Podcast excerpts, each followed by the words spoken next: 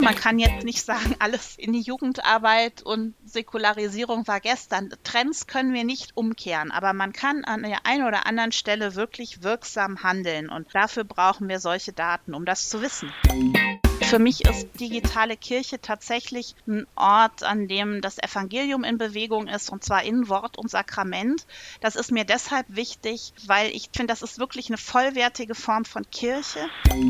Es wird Wandel sowieso geben und deshalb würde ich mir wünschen, dass das strategisch ist, weil das bedeuten würde, dass wir uns nicht einfach irgendwelchen Entwicklungen so hilflos ausgesetzt fühlen.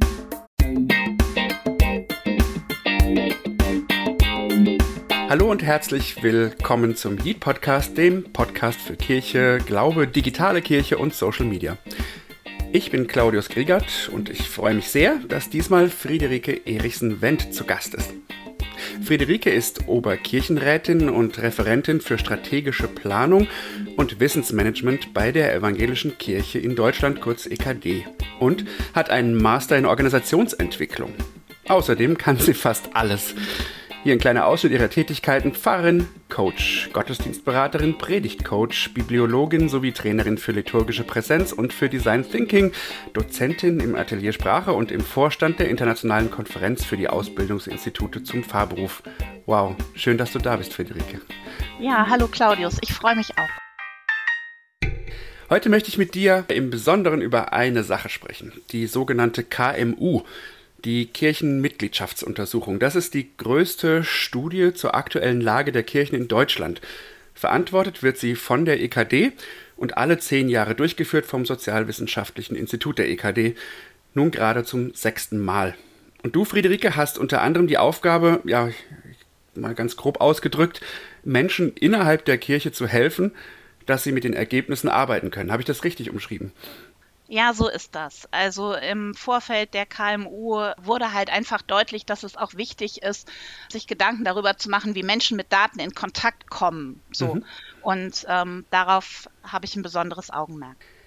Da bin ich sehr gespannt, was du uns gleich erzählen wirst dazu. Aber vorher musst du durch unsere Schnellfragerunde, wie alle unsere Gäste. Wenn du bereit bist, lege ich ja, einfach los mit sieben Fragen, die du einfach so spontan wie möglich beantworten darfst. Alles klar. Auf los geht's los. Frage Nummer 1. Welche Süßigkeit magst du überhaupt nicht?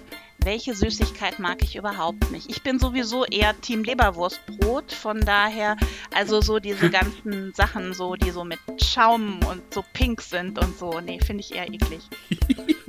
Alles klar. Ähm, zweite Frage. Eher Bach oder Taylor Swift? Taylor Swift. Dritte Frage. TKKG oder die drei Fragezeichen? Oh, damit kann ich gar nicht dienen. Also ich bin irgendwie fernab von aller möglicher Technik aufgewachsen. Dazu weiß ich gar nichts. Okay. Frage Nummer vier. Mit welcher historischen Persönlichkeit würdest du gerne mal eine Fahrradtour machen? Also so diese Vorstellung mit Aristoteles an der Weser entlang zu fahren bis zum Meer, finde ich irgendwie ausgesprochen attraktiv, vorrangig im Sommer. Mhm. Und dann ein schönes Picknick Gute Gespräche. Ja. Wunderbar.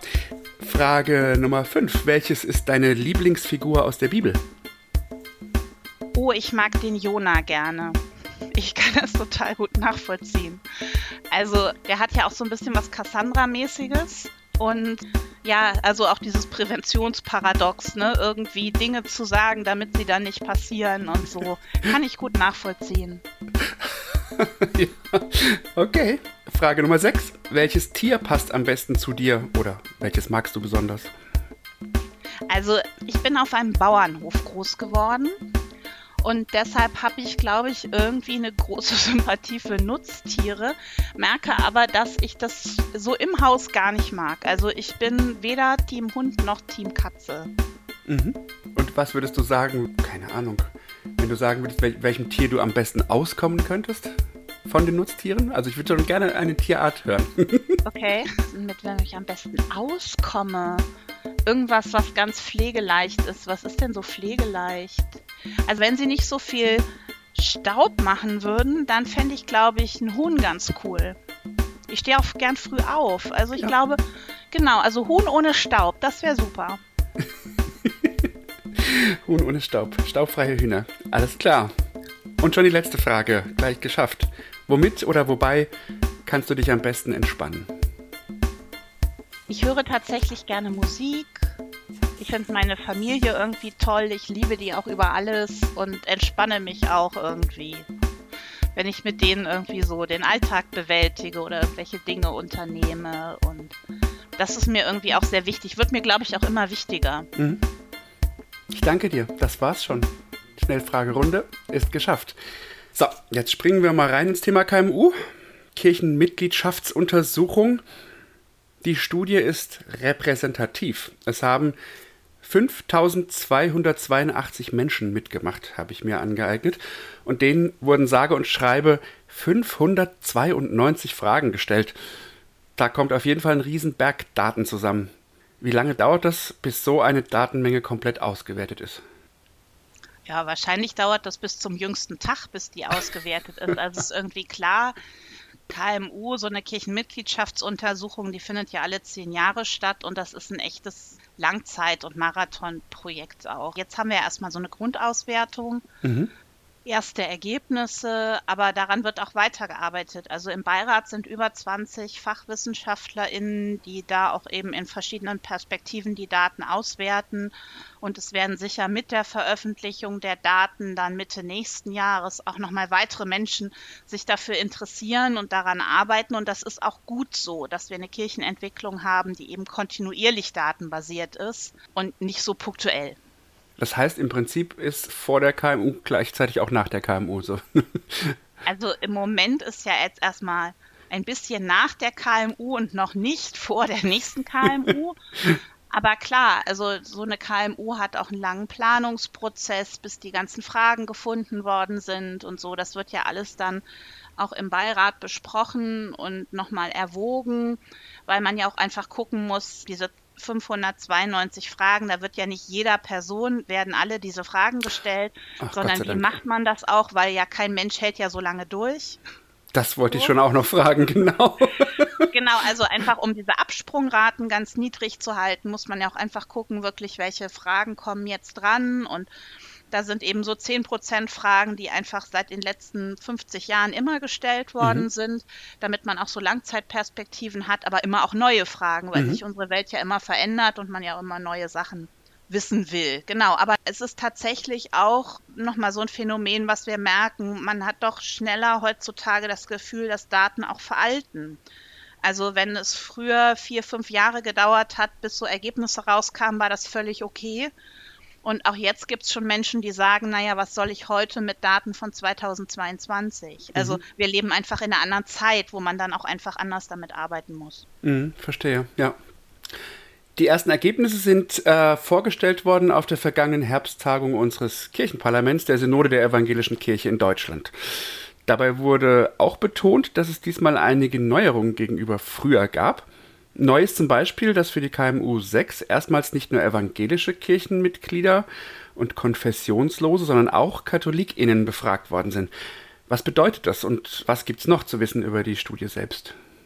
Also das bedeutet einmal, dass diese Repräsentativität natürlich Folgen hat. Also es macht einen Unterschied, ob ich jetzt hochverbundene Leute mit der Kirche befrage, was mhm. sie zu kirchlichen Themen meinen oder ob ich eher so eine Gesamtstimmungslage der Bevölkerung erhebe. Und das hat die sechste Kirchenmitgliedschaftsuntersuchung gemacht. Mhm. Die hat eben eher so eine Gesamtstimmungslage erhoben, was aber zur Folge hat, dass ich jetzt nicht zu jedem kleinen Detail, was es irgendwie in der Kirche gibt, irgendwas sagen kann, weil man danach eben nicht fragen kann. Mhm.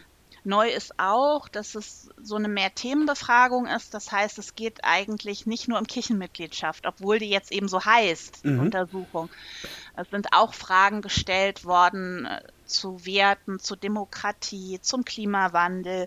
Also überhaupt dieses ganze Feld von Einstellung zu Glaube, Kirche, Religion wird mit dieser Untersuchung abgedeckt. Mhm. Die Studie heißt ja, wie hältst du es mit der Kirche? Ist ja eigentlich selbsterklärend, warum. Du hast mal in einem Interview bei evangelisch.de gesagt, man hätte die Studie deiner Meinung nach auch gut Was nutzt die Kirche nennen können. Wieso das? Ich glaube, das ist eine total wichtige Frage, wenn man nach Erwartungen und Zugänglichkeiten von Menschen zur Kirche fragt, weil das einfach eine Logik ist, wie wir heutzutage auf Dinge zugehen, zu sagen, was habe ich davon, was nutzt mir das? Und das ist in der Kirche total ungewohnt, nach dem Nutzenkalkül zu fragen, ist fast so ein bisschen anstößig auch. Stimmt, stimmt, ja. Äh, so, weil doch Kirche irgendwie ganz anders ist und sich, sich nicht so mit den Logiken der Welt irgendwie gemein macht. Und das stimmt natürlich so für unsere Erzählung und für den Glauben, stimmt das auf jeden Fall. Aber die Kirche ist halt auch eine Organisation unter Organisationen und funktioniert eben genauso wie andere Organisationen auch. Und deshalb ist das tatsächlich eine wichtige und auch eine dringliche Frage, wenn wir zugänglich für Menschen sein wollen, denen das alles nicht so vertraut ist. Wozu ist es denn eigentlich gut, eine Kirche mhm. zu haben und dann auch noch Mitglied in einer Kirche zu sein? Mhm. Das finde ich zentral wichtig. Also sich mit dieser Frage auseinanderzusetzen, wozu brauchen wir eine Kirche? Mhm wenn man Kirche für Menschen sein will, also für Menschen da sein möchte, dann äh, ja, logisch. Also das geht ja jetzt nicht darum, ein Business draus zu machen, ne? weil äh, da kommt natürlich der Nutzen- und Kostenfaktor und sowas auch immer ins Spiel, aber es hat ja einen anderen Hintergrund, nach dem Nutzen zu fragen. Genau, diese Zugänglichkeit und dann ist es aber tatsächlich so, dass Menschen sich ja heute entscheiden. Mhm. Also zum einen, ob sie als eben einmal zur Kirche gehören, aber auch, ob sie kirchliche Angebote wahrnehmen. Das folgt ja keiner Konvention, sondern im Grunde entscheide ich mich jeden Sonntag oder wann auch immer neu, ob ich irgendwo zu einem Gottesdienst gehe oder nicht oder ob ich irgendwas anderes wahrnehme. So. Und da findet so eine Abwägung ja statt. Was ist jetzt wichtiger? Mhm. Okay, dann frage ich jetzt mal zu den ersten Ergebnissen im Einzelnen. Ich bin neugierig. Zur Veröffentlichung waren die großen Medien eigentlich hauptsächlich mit einem Thema voll, ganz klar. Die Kirchen verlieren noch schneller noch mehr Mitglieder als gedacht. Kann man das so sagen? Stimmt das so? Ja, das stimmt. Also okay. es gibt ja die Freiburger Projektion, die gesagt hatte, 2060 äh, könnte so eine Schaltstelle halt auch sein für die Halbierung von Mitgliedschaft. Wir wissen inzwischen, dass diese Schwelle früher erreicht sein wird in den 40ern. Mhm. Ähm, das heißt aber auch, es ist im Grunde wichtig für so ein Umdenken in der Kirche. Also, dass Kirchenmitgliedschaft auch so ein besonderes Gut irgendwie ist. Ne? Dass es nicht mehr das Besondere ist, dass mal jemand nicht in der Kirche ist, sondern der Normalfall ist, dass Menschen eben keiner Kirche angehören, dass Kirche auch so ein bisschen eine fremde Kultur wird. Das hat einmal damit zu tun, dass das natürlich durch die Generationen einfach abnimmt. Also es ist gar nicht so die Frage, wie entscheidet sich die Einzelne, sondern dass wir zeigen können, dass eben durch die Generationen Religiosität abnimmt. Und damit wird eben die Entscheidung auch leichter zu sagen, ich führe ein Leben ohne Religion ja. und Kirche. Und das ist eine neue Situation, in der wir sind als kirchliche Organisation. Ne? Also mhm. man nicht mhm. mehr sagen kann, Kirche ist immer da und ne, ich bin da mal ein bisschen näher und ferner, aber ne, das ist so, so staatsanalog und so. Das ist einfach vorbei. Wir sind jetzt in so einer Situation, wo Menschen viel von Kirche erwarten, aber sich wenig an Kirche binden. Und das ist tatsächlich eine große Herausforderung. Ach, spannend. Und das hängt ja auch ein bisschen davon ab, gerade wenn man eben nicht mit kirchlichem Leben aufgewachsen ist, was für ein Bild man von Kirche hat. Ein Ergebnis ist ja wohl auch, dass Kirchenmuffel, also nenne ich mal so, kirchenferne Menschen ein eher eingeschränktes und oft klischeehaftes Bild von Kirche haben, oder? Also eingeschränkt weiß ich nicht. Ich versuche immer, also Menschen haben einfach unterschiedliche Logiken, die sind mhm. einfach unterschiedlich, ob die jetzt nun eingeschränkt sind oder nicht. Das würde ja heißen, dass wir irgendwie so ein vollständiges Bild haben. Das glaube ich nicht. Nee, aber, aber mehr Vielfalt dachte ich jetzt. Ja, ja, ja, ja, genau. Also wer irgendwo nicht hingeht, kann ja auch nicht wissen, wie es ist. Das mhm. geht mir ja genauso. Ich kenne ja. ja auch viele Dinge nur so vom Hören sagen. Und das kann man ganz deutlich auch in der KMU tatsächlich auch sehen, dass dieses Verhalten Einfluss hat auf die Bilder, die ich von etwas habe. Mhm. Also wenn ich permanent mit Bildern von Kirche konfrontiert bin, wo ich riesige leere Kirchenräume sehe, wo vielleicht mal vereinzelt irgendeiner sitzt und dass das Bild ist, was mir auch medial vermittelt wird, aber was ich im Kopf habe, dann denke ich, so ist Kirche. Mhm, mh. Wenn ich da immer mal hingehe, dann weiß ich, es gibt jetzt Tauffeste am Strand und es gibt Pop-up Angebote in irgendwelchen Fußgängerzonen und so. Also ich nehme viel vielfältigeres Bild kirchlichen Lebens wahr, wenn ich teilhabe, ja. als wenn ich eben irgendwie nur so ein vermitteltes Bild habe, was sich natürlich auch verfestigt, weil dann immer die gleichen Bilder kommen. Das ist ja klar. Also deshalb sind so mentale Bilder echt wichtig. Ja, ja, Also Konfessionslose haben ein ganz anderes Bild von Kirche als die, die sich zur Kirche halten und zwar unabhängig von ihrer Konfession. Mhm. Okay, ja, finde ich total logisch. Zum Bild, oft zum medial vermittelten Bild von Kirche gehören ja auch äh, Skandale in letzter Zeit häufig rund um sexualisierte Gewalt. Das sind aber gar nicht so sehr die Auslöser, hat die KMU jetzt rausgefunden für den Mitgliederschwund, sondern insgesamt in der Gesellschaft eher ein Verlust an Vertrauen in Institutionen generell und auch andere Organisationen und auch insgesamt generell eine abnehmende Religiosität. Kannst du das nochmal genauer erklären? Ja, also es wird ziemlich deutlich, dass Kirche eben einen hohen Anteil hat an gesamtgesellschaftlichen Entwicklungen. Und weil die eben stetig, aber doch irgendwie eher langsam voranschreiten, ist das wirklich schwierig, die wahrzunehmen. Deshalb mhm. ist es gut, dass wir solche Daten haben, die eben auch zeigen, dass es einen gesamtgesellschaftlichen Vertrauensverlust gibt.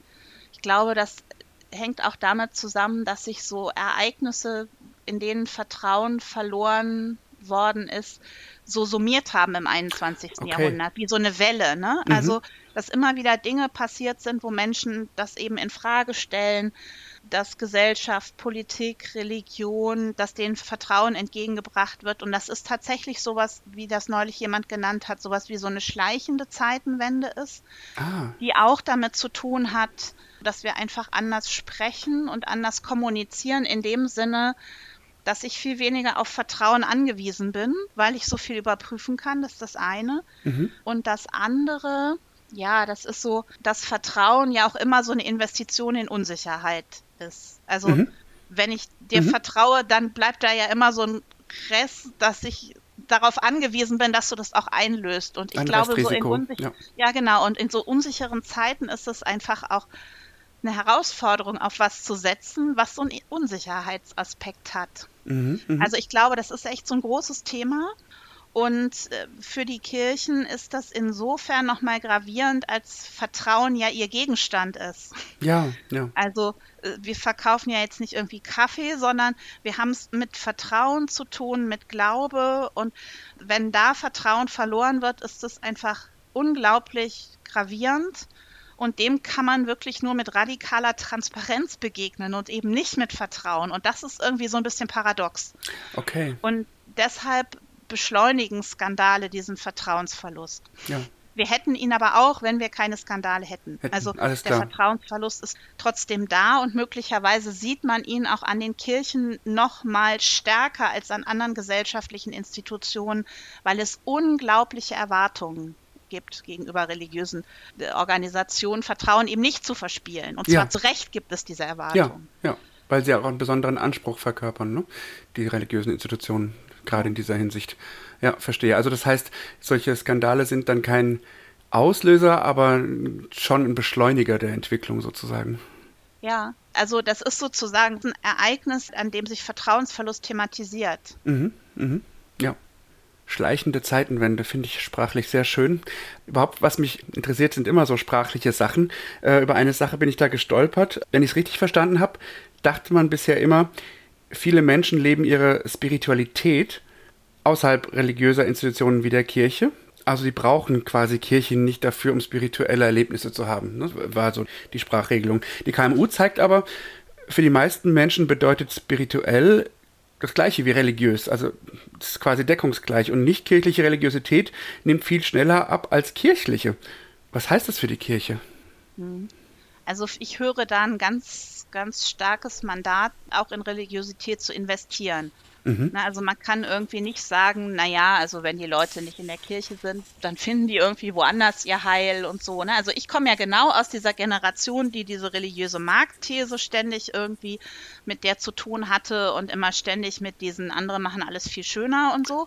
Ja. Und das kann die KMU 6 zeigen, dass das gegenwärtig tatsächlich nicht mehr der Fall ist. Das heißt, das ist im Grunde eine große äh, auch Verstehensaufgabe für die Kirchen, die Welt so religiös zu erschließen, dass Menschen dazu Zugang finden, weil mhm. es eben empirisch betrachtet auch andere nicht tun. Mhm. Also so, also das koppelt auch nochmal, finde ich, die Menschen, die es tun, also die Akteure von Kirche, stärker an die Organisation, mhm. als man das früher vielleicht mal irgendwie so denken konnte. Ja.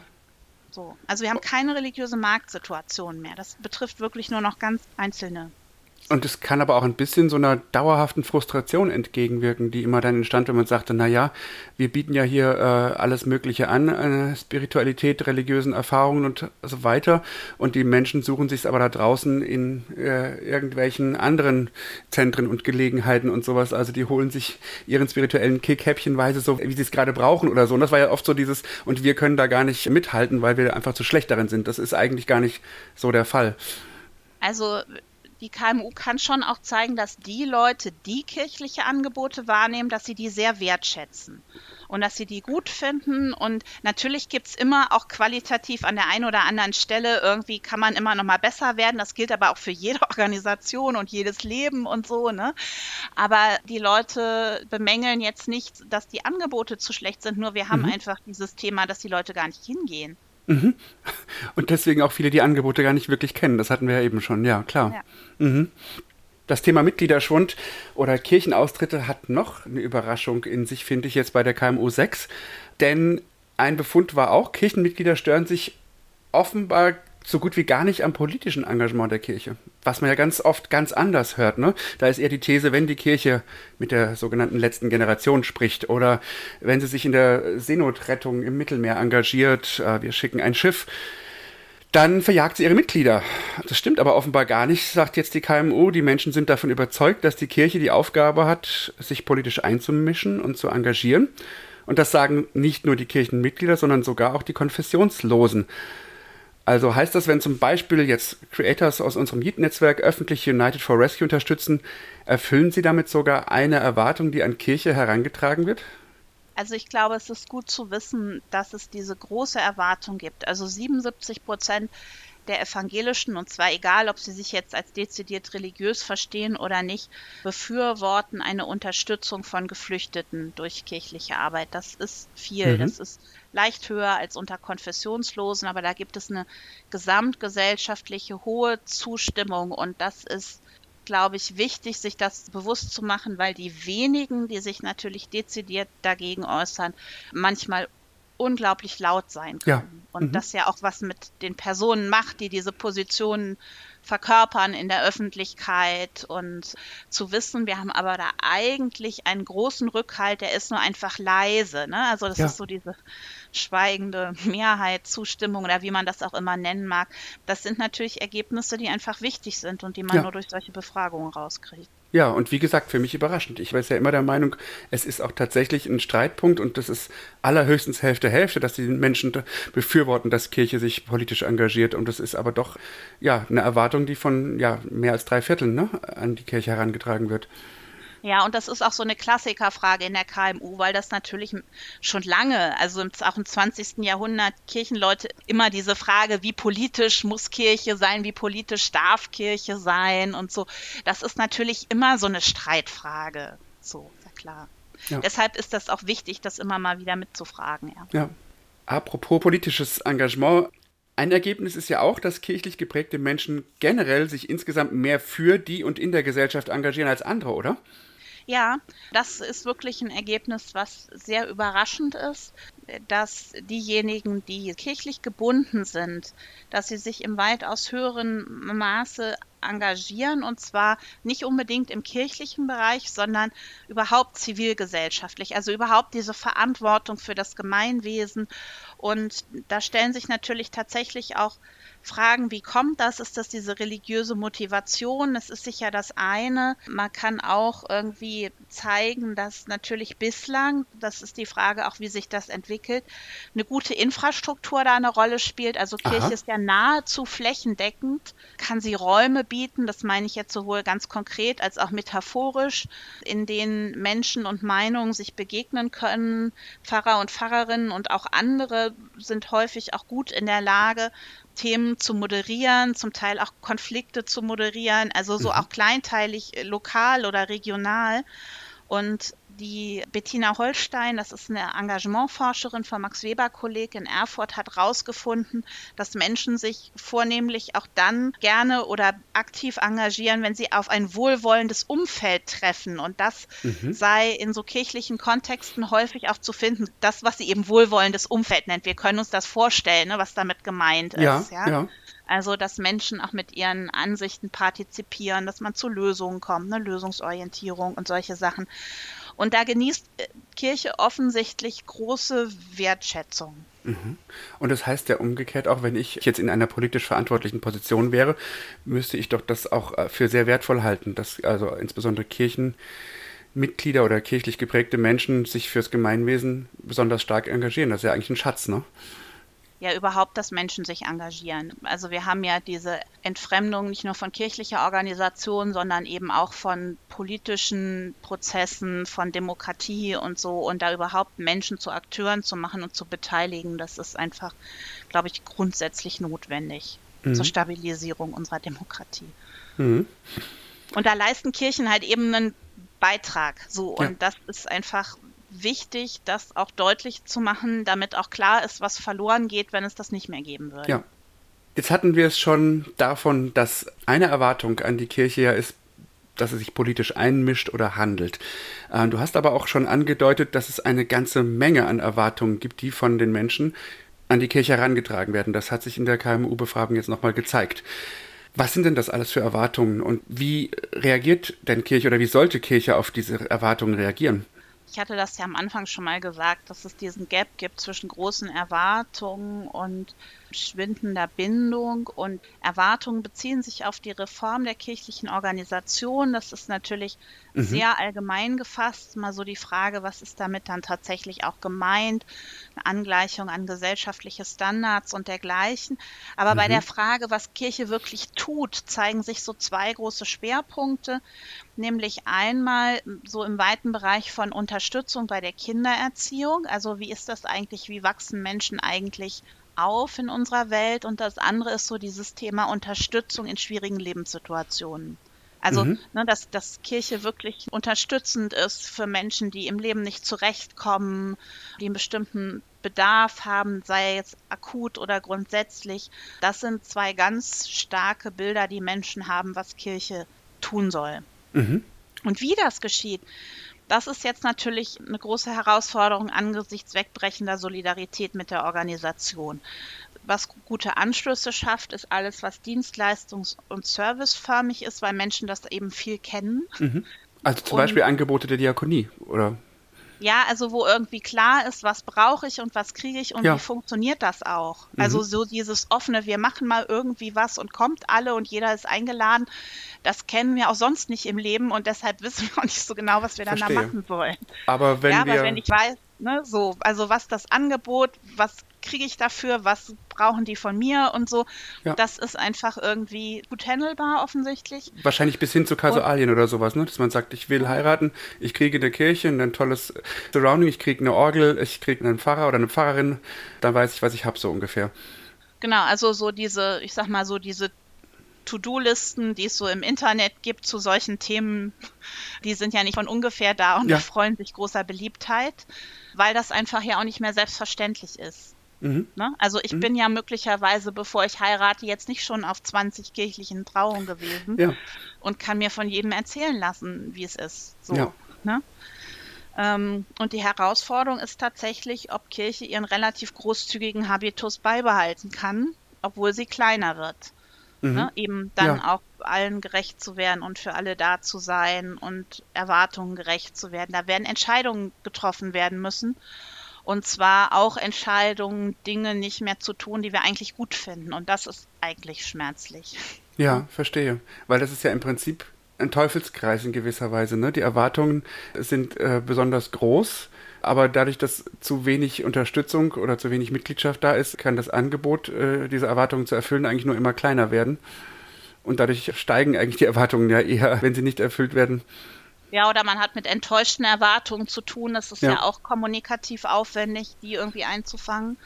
Und das ist tatsächlich eine wichtige Frage, irgendwie, wo gelingt es so exemplarisch zu handeln, dass das sehr sichtbar ist, ja, dass auch Menschen sozusagen mittelbar partizipieren können und so. Das sind alles noch Fragen, die auch tatsächlich der Bearbeitung harren, weil es doch auch immer noch so diese Bilder gibt, wir könnten da irgendwas retten. Und das zeigen die Zahlen deutlich. dass wir auf eine andere Organisation von Kirche zugehen müssen. Mhm. Also schon allein aufgrund der Datenlage, ob man das jetzt will oder nicht, spielt eigentlich überhaupt gar keine Rolle. Es ist ja. einfach so. Ja. Ich habe mal gehört, dass es höchste Zeit ist für einen Trauerprozess was das betrifft, damit man am Ende das quasi auch wirklich konstruktiv verarbeiten kann. Ne? Weil so viele Menschen, die äh, auch EntscheidungsträgerInnen sind, aber auch vielleicht einfach an einem äh, ja, hergebrachten Bild von Kirche festhalten mögen, aus diversen Gründen, das nicht wahrhaben wollen. Und wenn man nicht wahrhaben will, dann kann man auch nicht trauern und dann kann es auch nicht weitergehen. So, ne? Dann ist es so ein bisschen Stillstand. War da die These. Ja, ja, du hast mich tief durchatmen hören. Also ja. ja, ich verstehe das und das kann auch richtig sein, aber ich höre das schon seit ich Pfarrerin bin, oh. seit, weiß ich nicht, 15 oder 20 Jahren. Also wir kennen eigentlich diese Entwicklung, aber es scheint so zu sein, dass sie uns jetzt erst nahe kommen. Also, ah, ja, dass wir ja. jetzt erst irgendwie merken, oh, das ist ja wirklich so. Wir können uns mit unserem Reformkommunikation nicht immunisieren gegen den Wandel. Ja. Und dennoch höre ich auch gerade von jüngeren KollegInnen so dieses, nee, wir müssen dann eigentlich auch gucken, dass wir um der Nachhaltigkeit der Entscheidung will, dann auch tatsächlich mal dazu kommen, jetzt was anders zu machen und jetzt nicht nochmal fünf Jahre mit dem Betrauern einer Kirche, die Menschen unter 30 oder 35 gar nicht mehr kennen, ja, ja, äh, ja. uns zu beschäftigen. Also von daher bin ich da so hin und her gerissen, ob das richtig ist mit dem Trauern oder nicht. Ja. Vielleicht kann man das auch gar nicht so allgemein sagen. Ne? Also vielleicht gilt an der einen Stelle das und an der anderen Stelle was anderes. Ja. Also ich glaube, was man wirklich vermeiden muss in solchen Änderungsprozessen, ist immer so stark zu werten. Ne? Also ja. als seien irgendwie neue Dinge immer besser als alte und so weiter. Deshalb finde ich, helfen tatsächlich auch, das kommt wieder das Plädoyer für die Daten, die Daten, weil die doch irgendwie so ein bisschen nüchternen Blick auf die Sache ja. werfen helfen. Dann apropos Daten, diese Menschen, die noch in der Kirche sind, was sind das denn für Menschen? Also welche sozialen Gruppen und Schichten sind denn da eher vertreten und welche fehlen eher? Da gibt es eine interessante Umkehr. So. Also in den ganz frühen Kirchenmitgliedschaftsuntersuchungen, da entstand ganz stark dieses Bild, die Kirche ist der Ort der mühseligen und beladenen. Man guckte immer so ein bisschen neidisch nach draußen, wo irgendwie so die schicken gebildeten Leute außerhalb der Kirche sich verlustierten.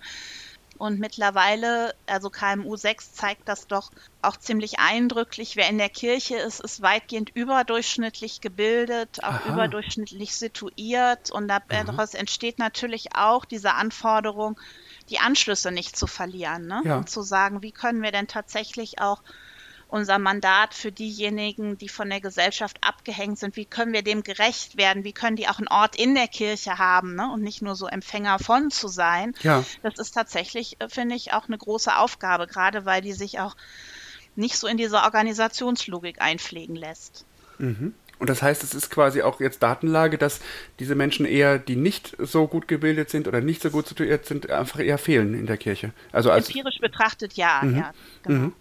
Mit dem Alter, wie ist es da? Kann man sagen, dass ältere Menschen, die in der Kirche sind, oft eher eine feste Kirchenbindung haben. Ich habe mal gehört, du hast das Jahr 1968 ungefähr als Geburtsgrenze genannt. Das heißt, wenn ich es richtig verstanden habe, wenn man davor geboren ist, hat man eine sehr solide, äh, feste Kirchenbindung und hat ja seine Erfahrungen mit der Institution gemacht. Und wenn man danach geboren ist, ist das eher fluide. Habe ich das so richtig verstanden? Also wir können zeigen, dass das Jahr 1968 tatsächlich so einen kulturellen Bruch markiert. Mhm. Weniger im Blick jetzt auf den Geburtsjahrgang als die Leute, die vorher sozialisiert worden sind. Ja. Für die hat Kirche schon ein gewisses Maß an Selbstverständlichkeit, weil sie mhm. eben tatsächlich als gesellschaftliche Institution auftrat und prägend war und dass es dann starken sozialen Wandel sich zeigt, dass Kirchenzugehörigkeit auch im Wahlmodus zugänglich ist, ja, dass es keine ja. Selbstverständlichkeit ist. Man muss nicht. Ähm, man, mhm. man muss nicht, genau. Es gibt auch dieses Bild des eher Abständigen und so weiter. Das verläuft nicht völlig linear, weil natürlich die Leute, die ganz jung befragt worden sind. Also das heißt, ab 14 sind jetzt Leute befragt worden in diesem Zeitraum von 14 bis 29 in dieser Kohorte. Ja. In der Tendenz wieder eher was zu Kirchlichkeit sagen. Das liegt aber daran, dass ihre Sozialisation noch nicht so weit weg ist. Ach so. Also wenn mhm. du jetzt irgendwie 18 bist, kannst du vielleicht mal eher irgendwie noch mal was sagen, weil du ja irgendwie vielleicht beim Religionsunterricht irgendwie dabei warst, ja. als wenn du jetzt 35 bist und dich an nichts mehr erinnern kannst. Ja, ja, verstehe ich. Okay, interessant. Eine zentrale Erkenntnis bei der KMU 6 ist ja jetzt auch die, wer konfessionslos aufgewachsen ist, bleibt mit sehr hoher Wahrscheinlichkeit das ganze Leben so, konfessionslos nämlich. Nur 8% derjenigen, die als Kind keine religiöse Zugehörigkeit hatten, treten später einer Religionsgemeinschaft bei. Im Klartext, wer also in seiner Jugend mit Kirche nicht in Verbindung kommt oder wie du eben gesagt hast, Religionsunterricht oder so, wird so gut wie nie religiös später. Dabei spielt aber auch nicht mehr nur die Sozialisation in der Familie eine Rolle. Das war so bisher der Stand der Erkenntnis. Äh, das war noch in der letzten KMU auch eines der Themen, wenn ich mich richtig erinnere, die immer aufgegriffen wurden. Welche neuen Erkenntnisse gibt es da, wie junge Leute noch zur Religion und Kirche kommen können? Da gibt es in der Tat ein neues Ergebnis in der KMU 6, nämlich dass doch kirchliche Sozialisation auch eine wichtige Rolle spielen kann. Also in den vorherigen Kirchenmitgliedschaftsuntersuchungen ist schlicht nicht danach gefragt worden. Deshalb wissen wir nicht, wie das vorher ah. war. Aber es zeigt sich eben jetzt, dass doch zum Beispiel sowas wie Konfirmandenarbeit, auch Religionsunterricht, dass das durchaus Wirkfaktoren auf Kirchenbindung sind. Okay. Äh, also wer seine Konfirmandenzeit als gut in Erinnerung hat oder wer da positiv drauf zurückblickt, tritt deutlich seltener aus der Kirche aus als Menschen, die jetzt nicht am Konfirmandenunterricht teilgenommen haben. Und auch tatsächlich sind es überwiegend positive Erfahrungen, die Menschen hier in Anschlag bringen. Mhm. Und das ist erstaunlich. Und das ist deshalb auch eine wichtige Nachricht, weil es gerade vielen Pfarrern und Pfarrerinnen, die damit betraut sind, die sich schon manchmal fragen, naja, ich verbringe da immer diese Zeit mit diesen pubertierenden Jugendlichen und ist eh alles was umsonst. machen wir hier eigentlich ja. was soll das eigentlich? Also vielen macht das auch Mühe. Es gibt wahnsinnig viele Leute, denen macht das Riesenspaß und so, aber es gibt halt auch die anderen und da ist es halt auch irgendwie eine gute Nachricht, dass das nicht alles umsonst ist und ich finde diesen Wechselstritt mit der familialen Sozialisation ganz interessant, weil man kann das ja nicht gegeneinander ausspielen. Ja. Aber wenn Religiosität insgesamt sinkt, dann heißt das ja auch, dass sie auch insgesamt familial sinkt. Ne? Ja, also logisch. je weniger mhm. Religiosität im Ganzen ist, da ist, ist sie auch in den Familien weniger da. Und man hat sich da mit vielen Dingen irgendwie bemüht, da einen Fuß in die Tür zu kriegen. Das haben auch viele Dinge gut geklappt, aber es ist im Grunde ja auch ein Eingriff in ein anderes System. Und wenn man jetzt irgendwie sagt, kirchliche Sozialisation ist darüber hinaus auch wirksam. Ist das was, womit man auch arbeiten kann? Ja, definitiv. Wir werden damit keine Trendumkehr erzeugen. Ne? Man kann jetzt nicht sagen, alles in die Jugendarbeit und Säkularisierung war gestern. Trends können wir nicht umkehren, aber man kann an der einen oder anderen Stelle wirklich wirksam handeln und mhm. dafür brauchen wir solche Daten, um das zu wissen. Ja, und die nun erforderlichen Prioritäten auch zu setzen. Ne? Also dann genau. aufgrund dieser Daten. Ähm, jetzt hast du natürlich von Konfirmandenunterricht, Religionsunterricht, äh, Jugendarbeit gesprochen unser Podcast äh, dreht sich ja normalerweise um das Thema Glaube, Kirche, Social Media. Ähm, will ich jetzt mal an der Stelle genau ins Spiel bringen, gerade bei jüngeren Leuten. Welche Rolle können denn da digitale und insbesondere soziale Medien vielleicht spielen, dass die mhm. auch irgendwie einen Beitrag dazu leisten? Ja, also ähm, danach ist ein wenig gefragt worden, weil es natürlich zur digitalen religiösen Kommunikation auch andere Studien gibt. Also das digitale Verhalten zeigt sich zunächst erstmal nicht anders als analog. Ich selbst mhm. fand das so ein bisschen enttäuschend, weil ich natürlich auch durch die ganzen Erfahrungen der letzten Jahre immer dachte, oh, digitale Angebote, das ist total super, so. ja. ne, so. Und aber zum Beispiel kann man das jetzt im Bereich von Gottesdienst und Andacht. Danach ist gefragt worden, ne, wie oft nehmen Sie an Gottesdienst und Andachten im Internet teil. Da kommt man im Grunde auf die gleichen Zahlen wie bei analogen Gottesdiensten auch. Also dass die Leute nehmen da jetzt nicht mehr oder weniger teil, sondern machen da im Grunde, und das finde ich auch irgendwie einleuchtend, wenig Unterschied, weil das ja im Grunde aus meiner Sicht heißt, wir leben einfach in einer Welt, die so vernetzt ist, dass man dieses Digitale und Analoge vielleicht auch gar nicht so trennen kann, glaube mhm, ich. Mhm, also so okay. im, im Lebensgefühl. Und es zeigt aber auch nochmal diese ganzen digitalen Initiativen, die wir haben oder auch wo Menschen sich äh, selbst ermächtigen, religiös zu kommunizieren äh, bei Instagram oder sonst ja. wo. Das ist nur ein kleiner Ausschnitt der religiösen Kommunikation. Es gibt noch viel mehr. Es gibt nicht nur das. Mhm, so. Mhm, mh, mh. Aber es ist tatsächlich jetzt nicht der Riesenpromoter. Und es ist aber vielleicht auf der anderen Seite, wenn ich das jetzt richtig verstanden habe, ja, wieder eine dieser Erwartungen, ne? dass es eigentlich selbstverständlich sein sollte, auch da eine Möglichkeit zu haben, an religiösem Leben teilzuhaben über soziale Medien oder ja, das Internet an sich.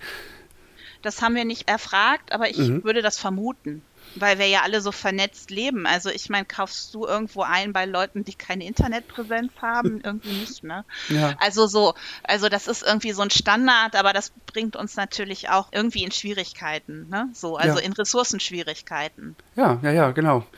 Aber wenn ich da schon nicht einkaufe, wieso sollte ich dann mein Kind da jede Woche hinschicken, zum Beispiel, ne? so in den Unterricht, wenn es ja, keine Internetpräsenz ja heißen, hat? Das, genau, das würde ja heißen, dass das so ein Vertrauensindiz ist. Ne? Ja. Also schicke ich mein Kind irgendwo hin, wo es keine, also so. Ja, ja, ja. Ja, ja. Ist ja auch eine Möglichkeit zur Transparenz. Auch das, ja. Ja. Ich habe dazu ein Zitat gefunden bei Chrismon. Philipp David ist Professor für systematische Theologie an der Universität Gießen und sagt, jetzt kommt das Zitat, die KMU zeigt, dass sich die Kirche auf ihren Seelsorgeauftrag und Bildungsauftrag konzentrieren sollte.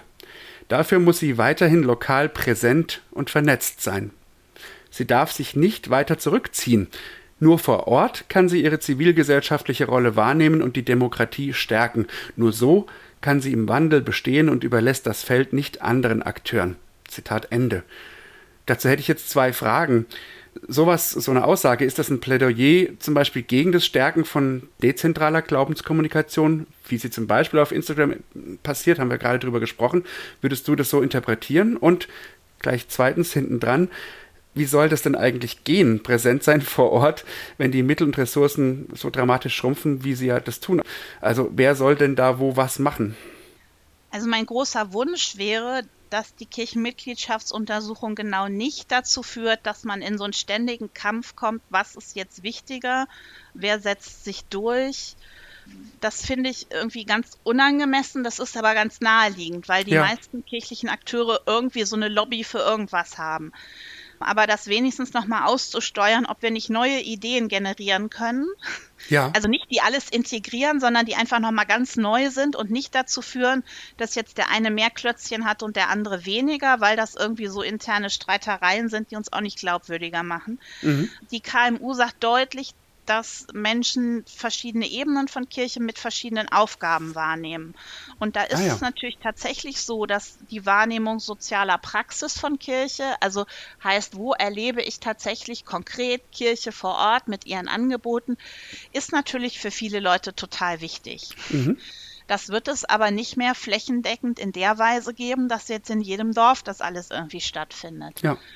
Und da haben die Leute auch tatsächlich eine eigentümliche Schere im Kopf, die ich noch nicht ganz verstanden habe, weil sie auf der einen Seite sagen, wir wollen unbedingt die Regionalisierung der Kirche. Ja.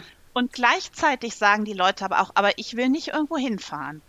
Aha. Und das wird es irgendwie dann auch nicht geben können. Das heißt, also sie wollen größere Einheiten, aber sind nicht bereit zu reisen, um es jetzt mal ja, so zu also übersetzen. Ja, also irgendwie soll es geben, aber ich mache da nicht mit. So und das ist natürlich irgendwie ein Problem. Ja.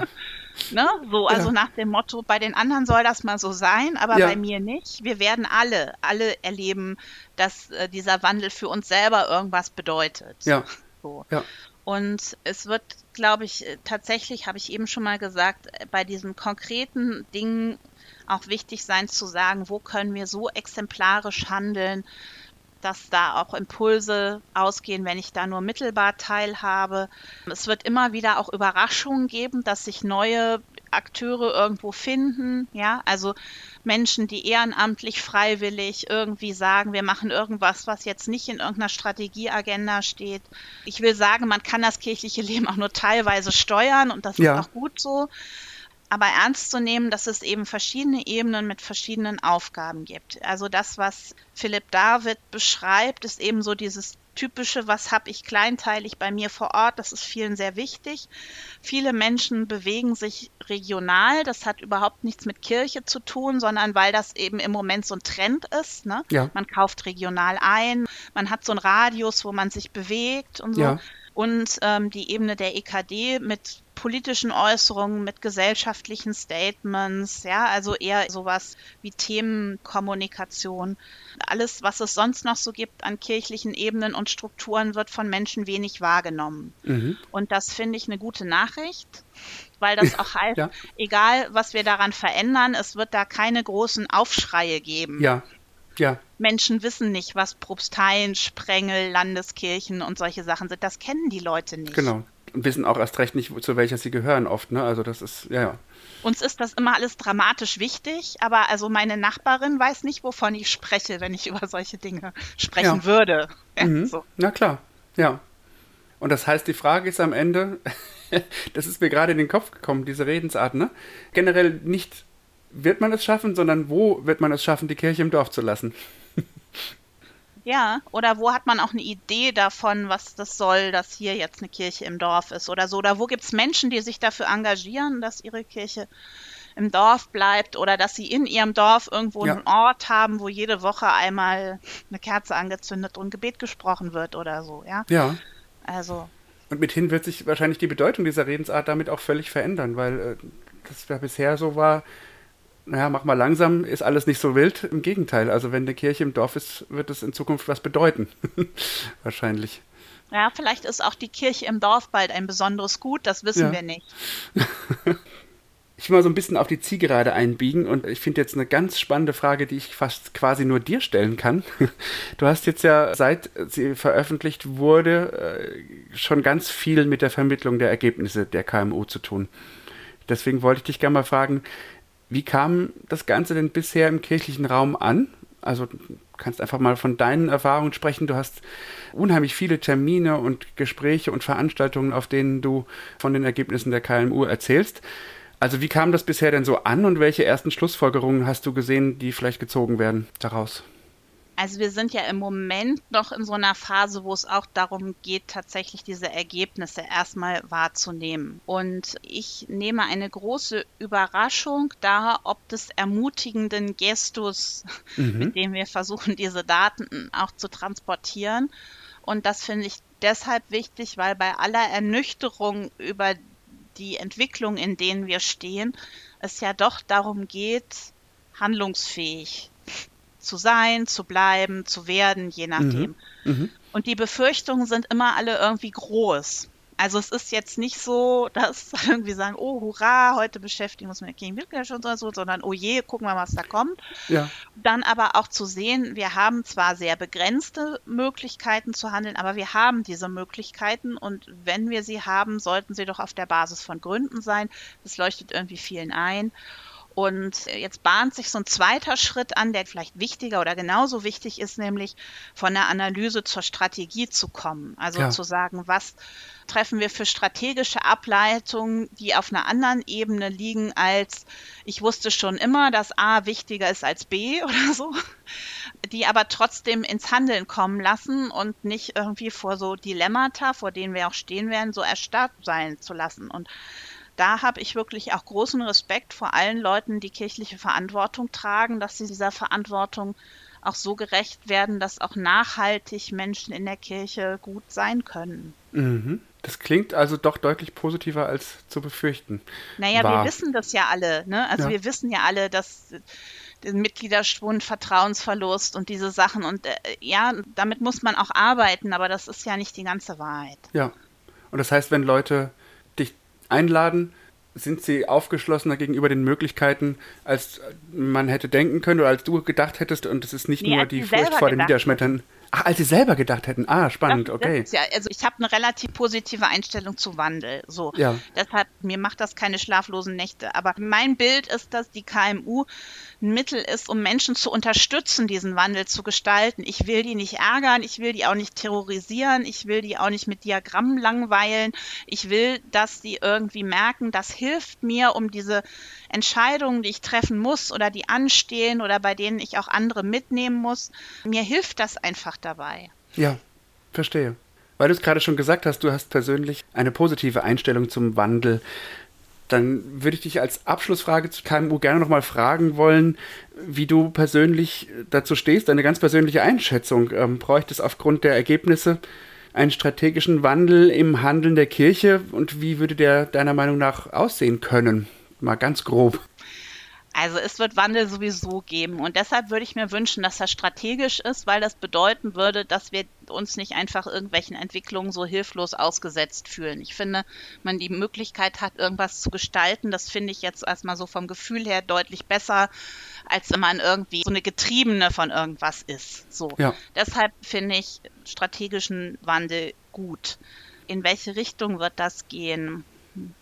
Das, das ist, natürlich, natürlich Kaffeesatz lesen, so ein bisschen, ne? Aber ja, das ist natürlich echt eine riesige Frage und das hat natürlich auch immer die Gefahr, da bei irgendwas behaftet zu werden. Aber ich glaube, dass wir tatsächlich kleiner, also auf jeden Fall minderheitlich, selbstbewusst, exemplarisch, höflich, großzügig sowieso, aber tatsächlich auch in diesem Dienstleistungsmodus zu sagen, wir haben da was, gucken, wie wir die Zugänglichkeit möglichst so gestalten, dass auch die kirchliche Organisation eine gewisse Form von Stabilität in einer anderen Form für sich finden wird. Mhm. Ähm, das ist jetzt so ein bisschen skriptisch, aber ich glaube, dass Kirchenorganisation bleiben wird, dass sie sich aber irgendwie anders, ganz anders aufstellen wird.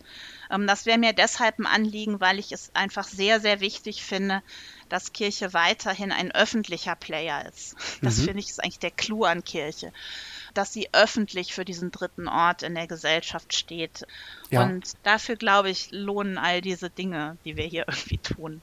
Ja, finde ich total spannend. Darf ich noch kurz nachfragen? Also, Immer. welche Merkmale hätte denn eine solche Kirche? Du hast schon gesagt, öffentlich. Ist sie weiterhin demokratisch? Ist sie institutionell wie bisher oder auf eine andere Art? Wie würdest du dir das vorstellen oder erträumen oder vorstellen können? Also öffentlich, solidarisch finde ich wichtig. Mhm. Demokratisch ist aus meiner Sicht, da gibt es gar keine Alternative dazu. Ja. Also, also kirchengeschichtlich schon, aber also ich finde, das geht gar nicht anders.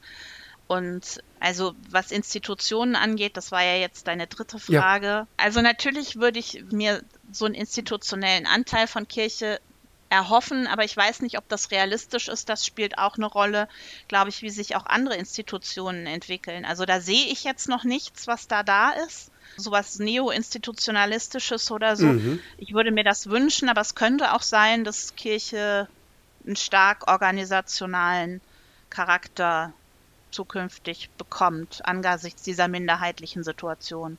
Also zentral ist ja vielleicht weniger auch die Form, die Kirche zukünftig haben wird, das beschäftigt uns halt sehr, weil man Strategien immer nur so in so Formen machen kann, sondern dass sie so gestaltet ist, dass sie halt eben ihrem Zweck religiöser Kommunikation möglichst gut nachkommt. Also darum geht es ja. Es geht ja jetzt ja. nicht darum, eine bestimmte Form zu realisieren, sondern eben diesen Zweck zu realisieren. Mhm. Und das ist ja kein Selbstzweck, wie es schon seit Ewigkeiten immer so schön heißt, die Kirche an sich Richtig. zu erhalten, wie sie ist. Okay, wir kommen zum Schluss und da hast du noch zwei kleine Fragen vor dir, die alle Menschen gestellt bekommen, die bei uns im Podcast zu Gast sind. Die erste Frage lautet so. Schon lange ist digitale Kirche ein feststehender Begriff, genauso wie der Hashtag digitale Kirche, den es auch gibt. Aber viele füllen das mit ganz unterschiedlichen Bedeutungen. Was verbindest du denn damit? Was ist digitale Kirche für dich? Ich kenne digitale Kirche schon ziemlich lange also schon länger als manche vielleicht Digitalität kennen. Ich sage jetzt was sehr Frommes. Also für mich ist digitale Kirche tatsächlich ein Ort, an dem das Evangelium in Bewegung ist, und zwar in Wort und Sakrament. Das ist mir deshalb wichtig, weil ich finde, das ist wirklich eine vollwertige Form von Kirche. Ich erlebe digitale Kirche auch als einige Orte, die so etwas wie Gemeinde sind. Also als Ort von Solidarität, als Ort von Gemeinschaft auch als Ort von Repräsentativität von Kirche. Also auch da gewinnen Menschen ein Bild davon, wie Kirche ist. Es ist ein Ort von Vernetzung, auch ein Ort, an dem manchmal höhere fachliche Standards möglich sind als analog, weil man eben eine leichtere Zugänglichkeit zu Personen hat und ja, also mir ist, glaube ich, tatsächlich dieser digitale Kirche als unmittelbarer Ort der Glaubensausübung nochmal wichtiger als dieses Reden über Kirche in der digitalen Kirche. Mhm, mh. So, also für mich ist das eine ganz wichtige Ressource. Mhm. Danke dir. Ganz zum Schluss eine Frage, die ich sehr mag. Wenn du dir eine Bühne, ein Thema oder ein Publikum aussuchen könntest, Worüber würdest du wo zu wem gerne mal sprechen? Und ich gehe mal davon aus, dass es nicht unbedingt die KMU ist, über die du dann auch noch mal reden wollen würdest. Ja, also wenn das nicht dabei stünde, hätte ich jetzt natürlich gesagt, die KMU, das sage ich jetzt nicht.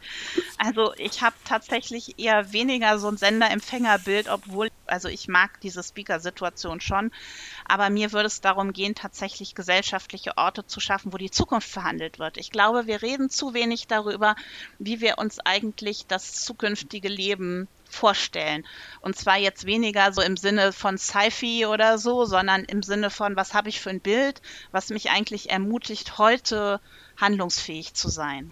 Mhm. Also, mhm. ne, so platt gesagt, ne, wofür stehe ich eigentlich auf? So. Ja. Und da Beteiligung zu moderieren und auch Leute dran zu holen, die das nicht so gewohnt sind, irgendwie mhm. mit anderen zu reden und so, das finde ich irgendwie total attraktiv. Klasse, ja.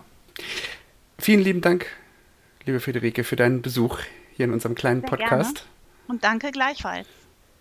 Die Website zur KMU findet ihr natürlich in den Show Notes zu dieser Podcast-Episode. Ich kann sie sehr empfehlen. Sie ist sehr zugänglich und sehr informativ zur gleichen Zeit. Schaut da einfach mal rein, klickt da mal rein. Und wenn ihr sonst noch Fragen oder auch Feedback habt zu dieser Folge oder auch zu einer anderen, dann werdet ihr das am besten los per Mail unter info.yeet.de oder per DM auf unserem Insta-Kanal at yeet-netzwerk. Oder natürlich auch über unsere Website www.yeet.de.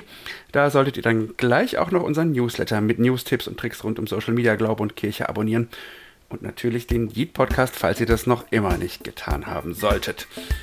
So, schön, dass auch ihr dabei wart, liebe HörerInnen. Bis bald und noch viel Spaß jetzt mit dem Folgehype.